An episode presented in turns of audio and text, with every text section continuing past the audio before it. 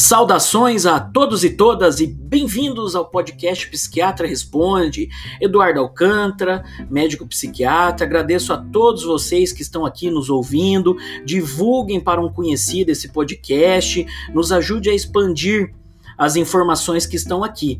Vamos falar hoje sobre TDAH. Vamos lá!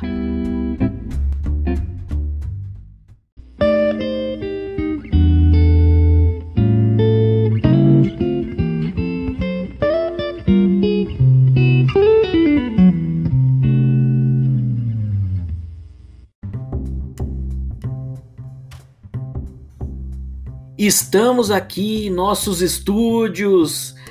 Não se esqueça de se inscrever, de seguir a gente no Spotify, na Deezer, na Apple Podcasts, no Google Podcasts. Estamos aqui com o nosso convidado, que é médico. Ele tem especialização em psiquiatria pela clínica Heidelberg. Ele é o Dr. Alexandre Weber. Bem-vindo, Alexandre. Muito obrigado, Eduardo. Muito obrigado pelo convite. Eu que sou ouvinte também do podcast fico honrado em estar participando hoje aqui. Doutor Alexandre nos acompanha desde o nosso primeiro episódio. É uma honra também contar com a sua participação. Então vamos lá. Hoje vamos falar um pouquinho sobre o TDAH, mais o popular déficit de atenção. Doutor, será que eu tenho déficit de atenção? Nossa, será que eu preciso tratar? É uma dúvida bem comum nos tempos atuais. Por isso, vamos falar um pouquinho aqui. O intuito desse episódio é falar para a população em geral, né? Passar algumas informações que a gente espera ser útil. Então vamos lá, doutor Alexandre, nos fale um pouco o que, que é esse tão falado TDAH. É, eu acho que é a pergunta, doutor, tenho TDAH, é, preciso de um remédio para estudar? Essas coisas que envolvem já a população mais adulta são perguntas recorrentes que a gente encontra no consultório e é importante a gente falar sobre isso, né? O TDAH ele é um transtorno de déficit de atenção né? e, e ou hiperatividade é, é, uma síndrome, então um conjunto de sinais e sintomas, né? Que é, tem a hiperatividade, o déficit de atenção, e ele é subdividido em três tipos, né? O predominante desatento, predominantemente hiperativo e predominantemente impulsivo é um transtorno do neurodesenvolvimento, então ele é mais comum na infância. Os primeiros sintomas, sinais e sintomas devem aparecer até os 12 anos de idade. Crianças com na idade escolar, é, a gente tem uma taxa de incidência que vai de 4 a 6%, então é, é um número bastante grande. Qual desse número é, apenas 40% tem remissão e chega na idade adulta sem sintomas, né? Então, doutor Alexandre, só para contextualizar aqui o nosso público, então é um transtorno do neurodesenvolvimento, vai aparecer na infância, como você já bem disse, mas existe adulto também, então. Então, uma pessoa que tem TDAH na infância, na adolescência, mais ou menos aí vamos colocar metade, né? 40, 50% a literatura mostra, chega ali na vida adulta, vai sumir, né? Isso. Mas ao remitir no caso, né? Mas aí a outra metade, então existe então TDAH em adultos, doutor Alexandre? Eu acho que o TDAH em adultos a gente tem dois tipos também, né? Tem o que já foi diagnosticado na infância e tem o que ainda não foi diagnosticado na infância. Essa taxa de remissão que a gente tem na adolescência, mais ou menos de 30%, na vida adulta de 40%, são pacientes com uso de medicamento, né? Medicamento e também terapia. Porque se a gente pensar que no transtorno é um transtorno é, de execução, além da atenção, alguns sintomas não vão ser é, melhorar com o remédio, né? É como se fosse assim, vou tomar Ritalina, vai me dar vontade de estudar? Não, ela não vai te dar a vontade de estudar. Ela vai te ajudar a ter um foco mais no que você está fazendo. Por ser um, um, falar um pouco mais da parte química, né? Por ser um, um transtorno da nora, na, basicamente sim, que, que, afeta a liberação de noradrenalina, a gente vê que é, é como se fosse assim, a atenção da pessoa que tem déficit de atenção ela é voltada para os ruídos que estão em volta, não para o principal. Né? E a medicação ajuda que você alcance o foco de estar tá no, no ruído principal do ambiente, prestando atenção. Não então, deu para entender. A medicação, então, contextualizando aqui, em resumo, há tratamento, né? Existe déficit de atenção também em adultos, e o tratamento ele é um auxiliar, né? Mas desde que essa pessoa tenha se consultado com o médico, o diagnóstico sempre é clínico, e se tiver é, identificação da necessidade de uma medicação auxiliar para esse transtorno, aí sim, né? Pode a medicação auxiliar na melhora da qualidade de vida. É mais ou menos isso, Alexandre? Por aí. É, eu acho que a gente vê muito hoje é, pessoas que vão fazer concurso eu costumo classificar como é, é um estudante de alto rendimento, né? E ela, elas acabam achando que tão, tem déficit de atenção e procuram o psiquiatra. Só que elas já estão estudando, né? E fazendo uma atividade que é como se fosse um atleta de alto rendimento. Né? Então, o que acontece? É, existe uma falsa ilusão que, que a Ritalina, que o Venvance, que as medicações para o déficit... Os psicoestimulantes, né? No geral, né? Tem melhoram são um remédio da inteligência, vão melhorar a forma que você pensa, melhorar a forma que você estuda, você vai fazer melhor prova, vai render mais, aumentar teu rendimento, né? Quando na verdade o que os estudos mostram é que o efeito é a mesma coisa que você tomar café, uhum. né? Para quem não tem déficit de atenção. Então tem um, acaba a gente acaba vendo um mais mito, um, né? É, é, até porque assim, os dados que a gente tem é a maioria dos Estados Unidos, né? Então, lá além de ser um os psicoestimulantes têm, diferente daqui, uma diversidade muito grande, tem adesivo, tem é, em solução, então tem uma variedade muito maior lá do que aqui. É que 65% dos psicoestimulantes são prescritos por, na atenção primária, né? Então, acaba nem chegando no psiquiatra, né? Deixa eu pegar os dados. Isso são dados norte-americanos, né? Uhum. Lá, 95% dos antidepressivos é tratado na atenção primária. Uhum. São prescritos né, pela atenção primária. Isso são dados da literatura norte-americana, né? 65%, isso, da literatura norte-americana. Da estrutura deles lá. Né? 65% dos psicoestimulantes são estão prescritos pela atenção primária. Apesar de que lá é muito mais difícil, aparentemente, você prescrever uma Ritalina, um Venvance, do que você prescrever cannabis. Então tem uma burocracia bem grande em torno disso lá também. Uhum. Então provavelmente esses dados que a gente está falando são pacientes que realmente passaram por uma triagem uhum. e realmente têm déficit de atenção. Então lembrando, pessoal, que faz parte o próximo, os próximos episódios. Esse a gente está falando mais dos aspectos clínicos, históricos, contextualização do TDAH. O próximo, se você está gostando, já se, sigam aqui esse podcast. O próximo episódio a gente vai falar um pouquinho, brevemente, sobre o tratamento. O doutor Alexandre já adiantou aqui. Uma coisa bem comum na prática é, médica são pessoas, ah, eu vou prestar concurso, vou ali marcar uma consulta com o médico, pegar um, um psicoestimulante, ah, há alguns psicoestimulantes no Brasil. Será que se eu usar um psicoestimulante vai aumentar meu rendimento? Isso de certa forma é um mito. A gente sabe que a medicação é uma medicação séria, é um psicotrópico.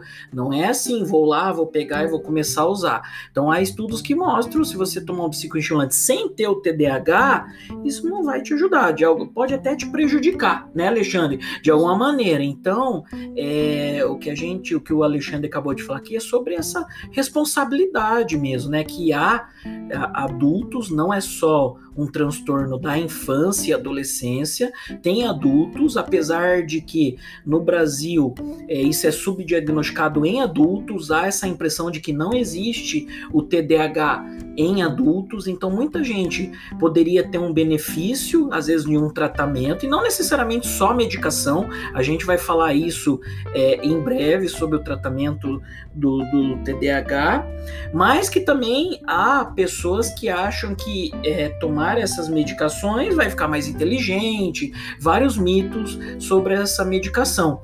O TDAH, é, doutor Alexandre, é, já há muito tempo, né? A medicina, a ciência estuda o TDAH. Conta um pouquinho nós sobre, pra gente sobre os aspectos históricos. É, o TDAH é uma doença que já surgiu, surgiu com vários mitos, né? Porque quando a gente começou a ter uma noção do que era o transtorno de atenção, ele veio com uma, um, uma história de um transtorno da moral, né? Então era o moleque que era vagabundo, não estudava, não tinha interesse, não ia, não queria fazer as coisas, né? Isso era tratado como um transtorno moral por volta, por volta de 1900, século XIX, né?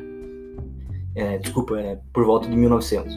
É, uhum. então, Desde a época de Shakespeare, né? Tem é, literatura, isso, né? pegar mais antigo? Pegando em 1600, O Shakespeare, acho, vou, vou consultar aqui.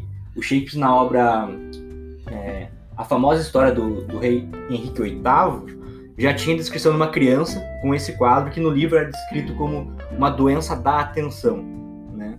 Eu tenho um livro aqui que eu trouxe para o doutor Eduardo ver, que chama em português João Felpudo. Em alemão eu não vou me arriscar a dizer como que é o nome, mas é, ele data de 1840. 1840, o livro João Felpudo. Ele é de um psiquiatra inglês, é, alemão, né? o Heinrich Hoffmann. E o que, que ele fez? Ele, inclusive é uma boa dica para o pessoal ver, assim, acho que ele explica em figuras bem certo o que é o, a, o déficit de atenção. Né? Ele, fez, ele fazia livros todo Natal para os filhos, sobrinhos dele, né? Então daí ele fez um, uns livros contando histórias, com desenhos, e até o desenho da capa é uma criança com cabelo grande, com as unhas por fazer, é, que são algumas características do diagnóstico TDAH, né? É uma criança que sempre tá tropeçando, tem uma história dela derrubando toda a mesa de jantar aqui, enquanto tá todo mundo é, jantando. É bem interessante, sabe? Uhum. Muito legal, muito interessante. Existe uma vasta literatura é, sobre o TDAH nos tempos atuais, há vários estudos, há livros auxiliares também, que as pessoas podem é, se identificar. O Dr. Alexandre pode deixar alguma literatura, caso seja interesse de vocês. Bem, o foco desse episódio, a gente não vai se alongar muito mais aqui, vai ter um próximo episódio na sequência, não se esqueçam de escutar, que a gente vai falar um pouquinho sobre o tratamento. Mas o foco aqui desse episódio episódio é mostrar para vocês que o TDAH existe, que ele é um transtorno, que você deve ir ao médico buscar ajuda, ter um, um, um segmento, né? É, e que ele existe na população adulta. Eu acho que um dos grandes, quando eu conversei com o Dr. Alexandre para fazer esse 36 episódio, é para falar um pouquinho sobre isso. Então, fale um pouco mais, Dr. Alexandre, sobre o TDAH é, no adulto. Você já falou que em torno aí de 40%, 50% das crianças na vida adulta vai remitir, né? Vai embora ali, vai adormecer, digamos assim, a sintomatologia do TDAH, mas vai existir adultos com a clínica do transtorno. Como isso se apresenta no adulto? Conta um pouquinho pra gente sobre a clínica e sobre a história dessas pessoas. É, eu acho que é interessante que o, déficit de atenção é uma doença que a psiquiatria acaba fazendo um milagre, né? Porque você acaba vendo a resposta. Na próxima consulta já, parece que a vida da pessoa mudou, ela te agradece. É mais rápido, né? Na criança, ela tá subindo em cima de você, na outra consulta ela já tá sentada, né? O que é, eu acho interessante porque pega o aspecto das mães também. as mães que e pais que cuidam de crianças com déficit de atenção têm o mesmo desgaste e estresse de, de mães que cuidam de pacientes diabéticos. Que é como se fosse, ah, se tá com paciente diabético, tem que estar tá de olho se não tá comendo docinho uhum. na festa, essas coisas, a criança tem que estar tá de olho se ela não tá pulando de algum lugar. Ou Vai se machucar, é. né? Uhum. E o, e o, o e tratamento... Voltando, é, no adulto, né? Voltando pro... Isso. Eu fugi um pouco. É, no adulto a gente pega alguns sinais e sintomas também que são característicos de outras doenças. Então tem, às vezes é uma cebolinha que a gente tem que descartar. Principalmente vai ter uma queixa, dificuldade de atenção, às vezes não pode ser, pode ser que não seja a queixa principal, né? É, uma dificuldade de concluir tarefas, que entra naquele ponto que a gente falou de deficiência de dificuldade de executar alguma, alguma tarefa, né? Oscilação de humor, impaciência e ter uma dificuldade nos relacionamentos de manter o relacionamento também. Tanto que na infância, quando você vai fazer o diagnóstico de TDAH, uma, uma, uma coisa que sempre beira e leva um pouquinho a pensar é um diagnóstico diferencial de transtorno de espectro autista. É, e uma coisa a se pensar também, acho importante colocar, é que o déficit de atenção também é um espectro, né? Então a gente tem um estigma que o adulto nunca. É, esse adulto ele não tem TDAH, né? Ele se formou em medicina, ele é, é advogado. Certos estigmas, né? É, eu acho que me vem à cabeça agora é o Michael Phelps, tem diagnóstico de TDAH. Né? Então ele tem espectros também e, e, assim é uma doença que não tem cura, mas tem tratamento. Né? Uhum. Tem acompanhamento, né? Isso, falando da fase adulta, assim, a gente não tem uma, uma um estudo que mostre remissão em, em, idade adulta, né? Mas na idade infantil a gente já falou que devido às podas neuronais, de certa forma ela pode ter, ter uma remissão. Uhum. Mas lembrando o pessoal que está em casa que tem tratamento E ressaltando também, não fiquem preocupados, pessoal. Ai meu Deus, será que eu tenho é, transtorno de déficit de atenção? O intuito desse episódio não é deixar ninguém preocupado, é só informar que isso existe.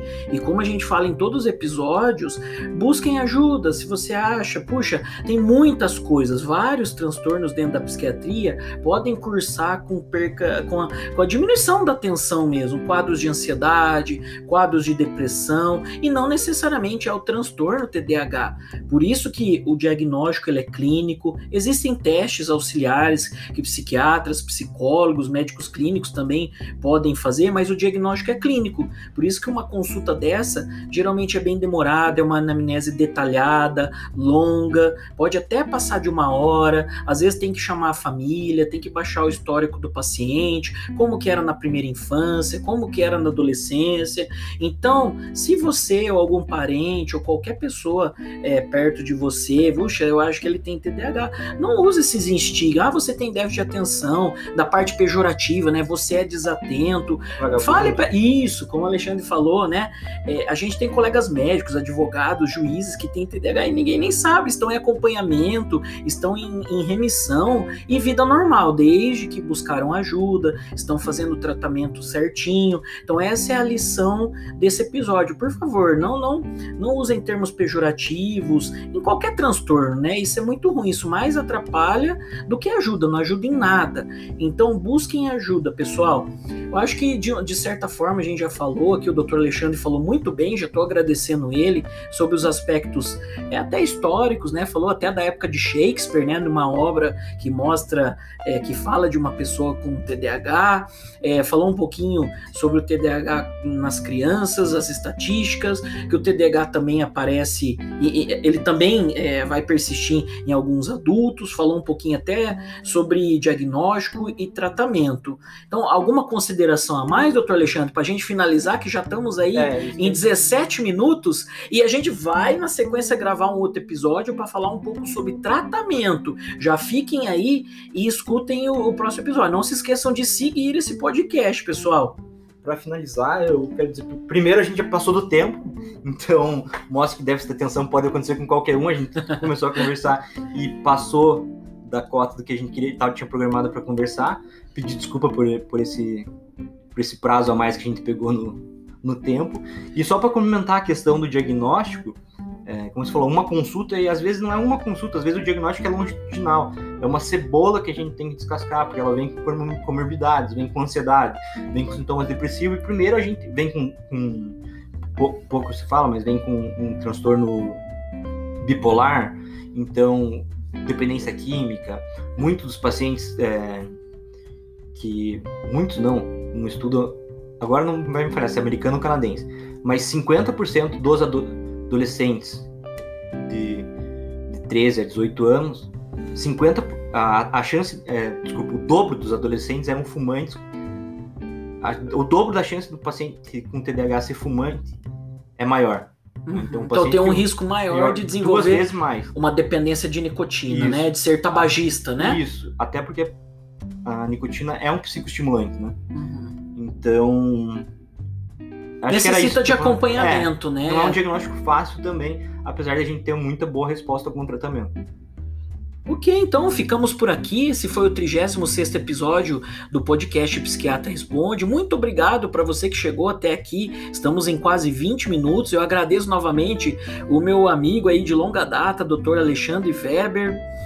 Agradeço pela participação, agradeço a todos vocês. Por favor, não se esqueçam de seguir o nosso podcast aí no Spotify, Apple Podcasts, Google Podcasts. E se você está gostando, escute o próximo episódio que eu vou estar tá falando novamente com o Dr. Alexandre. Até a próxima. Fui! Peraí. Diga, diga, ó, doutor Alexandre. Se você chegou até aqui, comente cheguei no, na última na foto desse podcast no Instagram. Ok, vamos lá.